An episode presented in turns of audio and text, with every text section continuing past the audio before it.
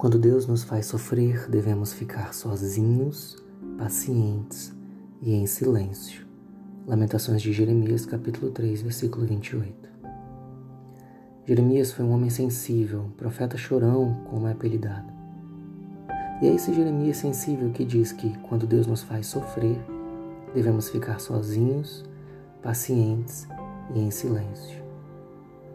Solitude e solidão são conceitos diferentes Solitude é a condição de quem escolhe ficar sozinho por um tempo, por saber que isso fará bem para ele e depois para quem voltar a estar perto dele.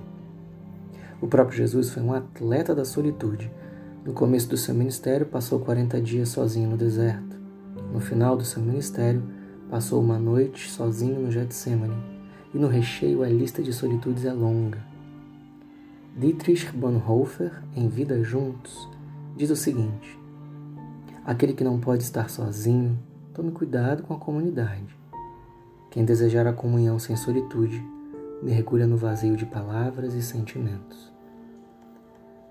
Conta-se que um dia Carl Jung teria receitado a um paciente depressivo que reduzisse seu turno diário de trabalho de 14 para 8 horas, voltasse para casa e passasse as noites quieto e sozinho. O homem teria passado as noites seguintes sozinho lendo e tocando piano. E ao voltar a Jung, teria reclamado de não sentir melhor alguma. Mas você não entendeu, teria criticado Jung. Eu não quis que você passasse as noites na companhia do piano e dos livros. Eu sugeri que você ficasse completamente sozinho. O sujeito teria reclamado, mas eu não consigo pensar em uma companhia pior do que essa. Jung, por fim, teria respondido a ele: Pois é a essa pessoa que você submete os outros 14 horas por dia.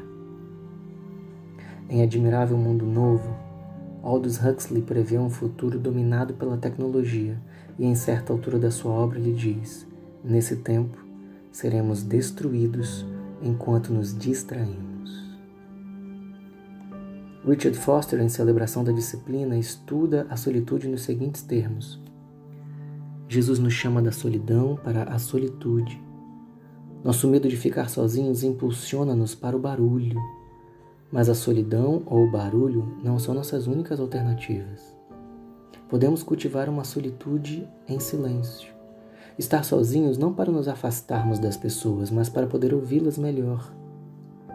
Seja agradecido, porque Deus o está amorosamente desviando de toda distração, de modo que você possa vê-lo. Em vez de ridicularizar e brigar, acalme-se e espere. Hoje, 27 de março de 2020, de dentro de nossas quarentenas, podemos experimentar uma solidão barulhenta ou uma solitude silenciosa. E talvez não seja tão difícil saber a diferença. Alguém agora mesmo está brigando por causa de tudo isso, e alguém está se acalmando e esperando. Alguém agradece por Deus o desviar das distrações e alguém, nesse tempo, se destrói enquanto se distrai. Alguém entende que afastado das pessoas pode aprender a ouvi-las melhor. E alguém sairá da quarentena novamente, entulhando os outros sob seu barulho 14 horas por dia. Alguém já entendeu que com ou sem quarentena, um bom primeiro passo no sofrimento é ficar sozinho, paciente e em silêncio e alguém deixa a televisão ligada só para fazer barulho para não sofrer de solidão. Permitiu Deus que fôssemos nós obrigados ao isolamento, e nós podemos sair dele machucados pela solidão ou amadurecidos pela solitude.